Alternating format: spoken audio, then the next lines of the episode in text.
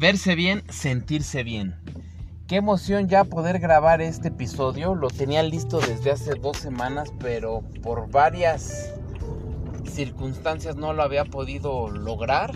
Una de ellas y la más importante es que estoy trabajando en un proyecto bastante importante para mí. Este proyecto, les adelanto, es sobre imagen física y me está quitando bastante tiempo. No, no, no diría quitando. Eh, le estoy invirtiendo bastante tiempo porque creo que va a ser un, un negocio bastante exitoso. Sin embargo, pues hay que empezar desde cero, hay que plasmarlo en papel, hay que arrastrar el lápiz, hay que investigar, hay que hacer varias cosas. Pero bueno, de esto les voy a platicar en el siguiente episodio. Lo que me lleva a comentarles que este va a ser el último episodio de esta primera temporada. Sí voy a dejar un espacio ahí de un par de semanas de dejar de subir eh, episodios para enfocarme un poquito en esto, pero lo que sí quiero es que en la siguiente temporada voy a ir documentando todo lo que lo que conlleva este proyecto, este negocio, de tal suerte que les voy a platicar los orígenes, eh, paso a pasito de lo que he tenido o que hacer y lo que voy a seguir haciendo. Eh, cambiando drásticamente de tema, les, les platico que qué padre es tener un espacio en el que puedas hablar, hablar y hablar de lo que tú quieras. Me encantaría hablar de mil cosas. Pero le estoy dando prioridad a esto que tanto me apasiona, que es el mundo de la imagen física. El mundo de la imagen pública, en donde, bueno, la imagen física se convierte en una imagen subordinada. Una de las seis imágenes subordinadas de la imagen pública. Y bueno, pues mi, sueño es eh, poder estudiar la maestría en ingeniería en imagen pública. Espero que pronto me dé el tiempo y todo para poder hacerlo, pero bueno, no es un plan que tenga a, corto o mediano plazo, sin embargo sí es algo que está en mi mente. Y bueno, pues este, este episodio lo titulé 20 recomendaciones para no parecer un godín. Y es porque aquí en la Ciudad de México ya estamos en semáforo verde. Estoy grabando un 15 de junio en el que las actividades ya se abrieron, las escuelas ya, ya entraron a, a, labores normales. Sin embargo, ha sido cuestión de cada escuela hacerlo o no hacerlo, pero bueno, no es el no es en donde yo quiero profundizar. Donde quiero profundizar es que los servidores públicos ya están ingresando nuevamente a sus oficinas. Oficialmente todavía faltan, eh, si no me equivoco, es julio, agosto, donde ya van a tener que entrar, pero muchos ya lo están haciendo. Otras eh, empresas ya lo están eh, haciendo también. Algunas siguen con una estrategia home office, pero el punto es que poco a poco esto está regresando a la normalidad. Entonces, pues bueno, vamos a iniciar con estas 20 recomendaciones para no verse como un godín. Y la primera es para las mujeres. Mujeres no usen leggings, no usen licras y no usen prendas ajustadas porque no comunica profesionalismo. Existe algo que yo hace poco conocí que es el athleisure y es la ropa informal diseñada para usarse tanto para hacer ejercicio como para uso general. Cuando yo la vi me causó un poco de, contraste porque pues o, es ropa deportiva o es ropa eh, para calle, entonces yo en, como asesor en imagen física, en la oficina no se los recomiendo. Segundo punto, no maquillarse en su lugar de trabajo. Háganlo en el baño, por favor. ¿Por qué? Porque da la impresión o se comunica que no tuvieron tiempo de hacerlo en su casa, que se les hizo tarde, tal vez se les hizo tarde porque se desvelaron, yo qué sé, no importa punto es que no da una buena imagen el hacerlo en, su estación de trabajo. Punto número 3, recomiendo cabello lacio para estar en la oficina. De hecho, hace poco me preguntaba una persona, oye, eh, ¿cómo me veo mejor con chinos o con, o con el cabello laciado? A lo que respondí, bueno, pues depende de la actividad que vayas a desarrollar. Si, en este caso, que es la oficina, yo recomiendo cabello lacio. Cuarto punto, no usar zapato abierto. Y es que no sé si les ha tocado ver cómo hay mujeres que usan zapato abierto con medias. Por favor no lo hagan. Es más, la media ni siquiera va con, con zapato abierto. En este caso, en la oficina lo recomendable es usar zapato cerrado. Punto número 5, usar maquillaje social media, es decir, un maquillaje cercano a lo natural sin cargarlo mucho. Sexta recomendación, uñas. Si quieren comunicar profesionalismo, no pongan adornos, no las pinten de colores, no le pongan, yo que sé, miles de cosas. Únicamente les recomiendo la uña francesa y con eso van a mejorar su imagen física y proyectar profesionalismo. Séptimo, no usen blusas ajustadas o muy pegadas, donde pareciera que el botón está a punto de, desprenderse. Noveno punto, ya no usen ese fleco que se hace en la frente con los tubos. Décimo punto, no usen perfumes invasivos o no usen una cantidad exagerada de perfume. ¿Por qué? Porque como la palabra dice invasivo, las personas no tienen por qué estar oliendo a metros de distancia tu perfume. Es más, en lo personal me ha tocado vivir el, la experiencia de que vamos a ponerle un nombre, no sé, Juanita, la de contabilidad, acaba de llegar porque en el, en el elevador huele a, su perfume. Y todo el pasillo por donde ella camina huele a, su perfume. Y en su oficina, bueno, apesta su perfume. Entonces lo recomendable aquí es usar un, perfume discreto que prácticamente se, alcanza a percibir de, en una distancia muy corta, respetando siempre las, la, distancia personal. Y eh, por favor, chicas, no hagan esto. Un último, una última recomendación que les doy, mujeres, es, y este es el pilón, cada vez que vayan a, ingresar a la oficina, eh, muchos lo hacen, llevan, van, van de tenis o de flats a la oficina y en una bolsa llevan aparte sus zapatos o sus tacones. La recomendación aquí es que no se los cambien en su estación de trabajo, háganlo ya sea en el baño o, antes de entrar al edificio, pero no en su estación de trabajo. Caballeros, ha llegado el momento de darles 20 recomendaciones para no ser, no parecer un godín. Y van a ver que son recomendaciones muy, muy, muy importantes.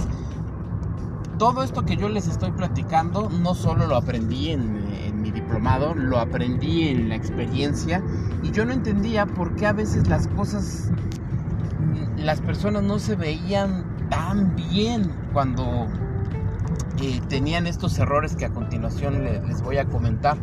Ahora que ya tengo eh, eh, conocimiento de el porqué de las cosas, pues me encanta transmitirles esto para que ustedes no cometan los errores que a continuación les voy a describir. y el punto número uno es no poner nada en la bolsa de la camisa, nada. Cuando digo nada es nada. A veces la gente acostumbra ponerse plumas, ponerse libretas, he visto calculadoras, he visto, eh, bueno, no es más, no solamente una pluma, he visto hasta dos o tres plumas. No lo hagan.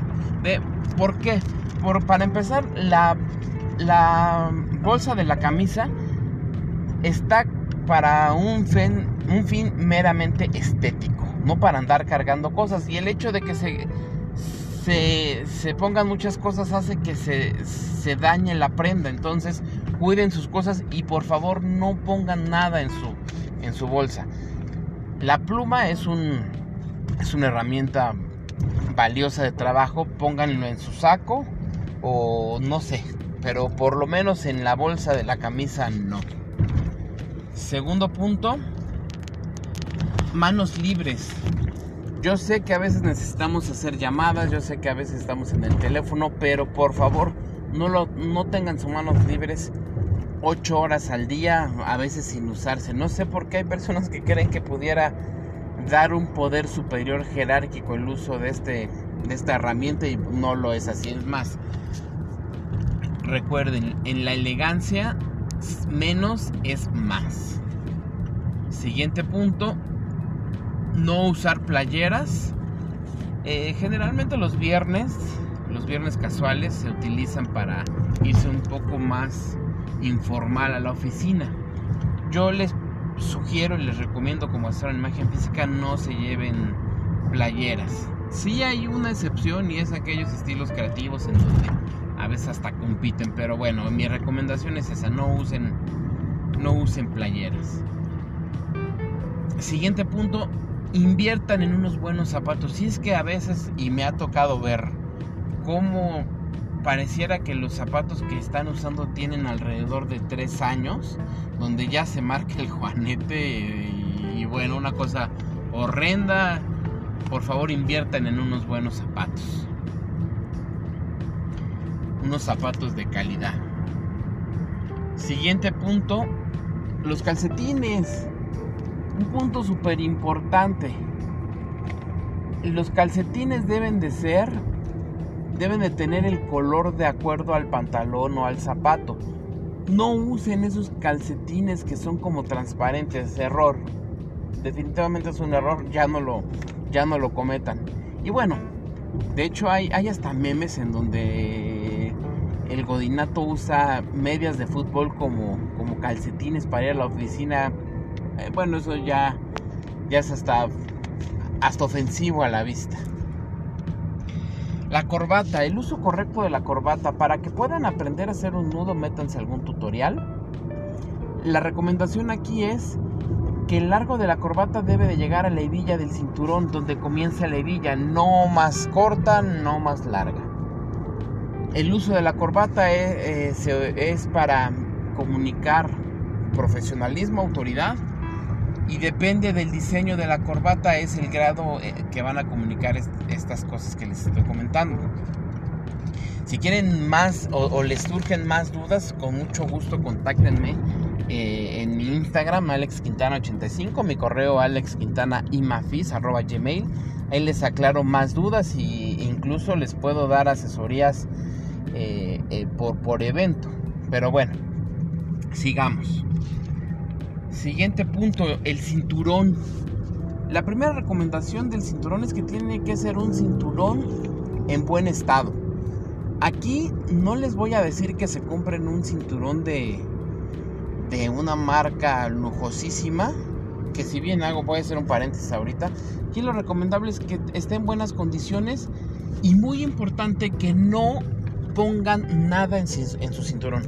¿A qué me refiero? A que a veces en el cinturón te acomodas el llavero, te acomodas la navaja suiza, que esa que nunca usas, eh, te acomodas el celular, te acomodas el, ¿cómo se llama?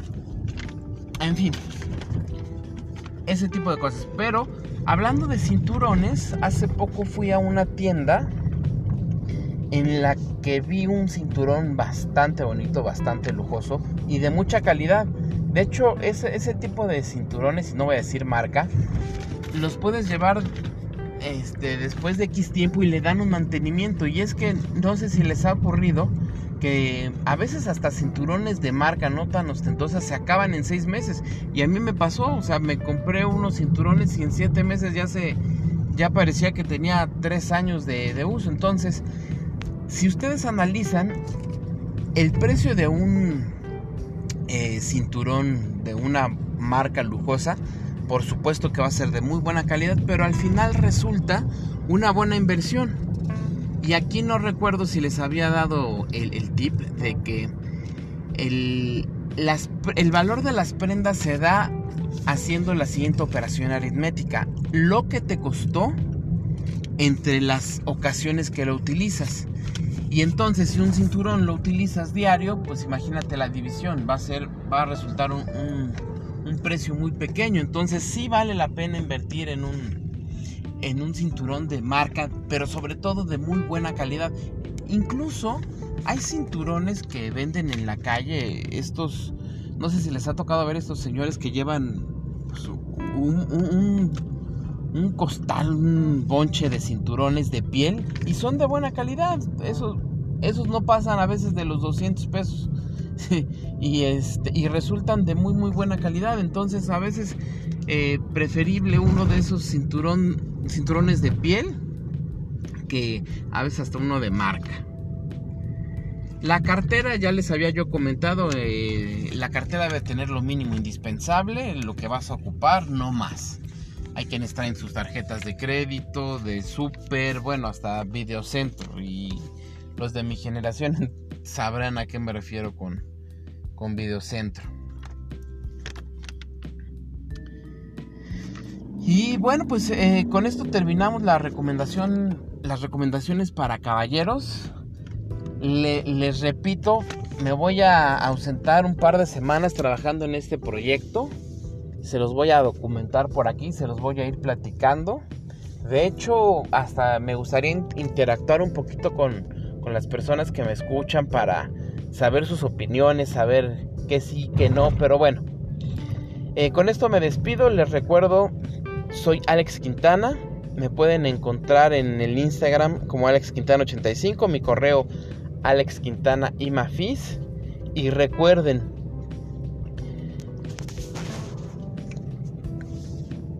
para ser hay que parecer. Hasta luego.